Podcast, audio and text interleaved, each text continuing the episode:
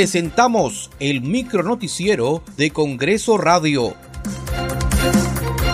¿Cómo están? Les saluda Danitza Palomino. Hoy es viernes 24 de diciembre del 2021. Estas son las principales noticias del Parlamento Nacional.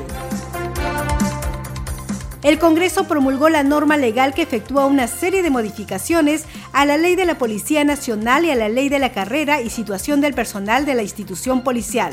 La norma establece que el alto mando de la Policía Nacional está conformada por el comandante general, el jefe del Estado Mayor General y el inspector general. Además señala que el comandante general de la Policía Nacional del Perú es designado por el presidente de la República.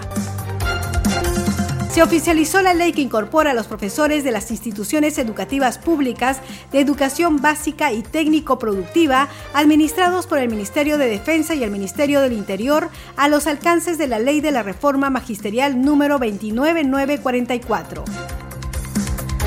El congresista Héctor Acuña, presidente de la Comisión de Presupuesto y Cuenta General de la República, destacó en la presente legislatura la aprobación de la Ley de Presupuesto, Ley de Equilibrio Financiero y Ley de Endeudamiento del Sector Público para el año fiscal 2022.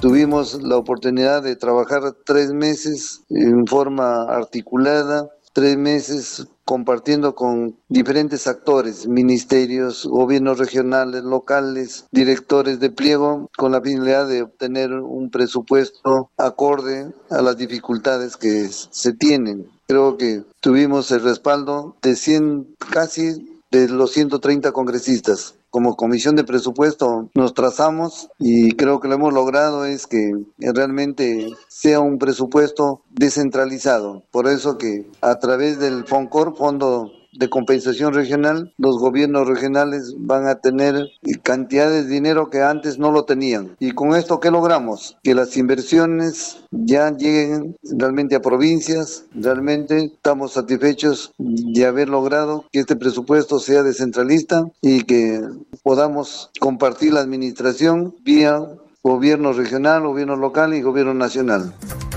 Muchas gracias por acompañarnos en esta edición. A nombre del equipo de Congreso Radio, les enviamos un fuerte abrazo y les deseamos feliz Navidad.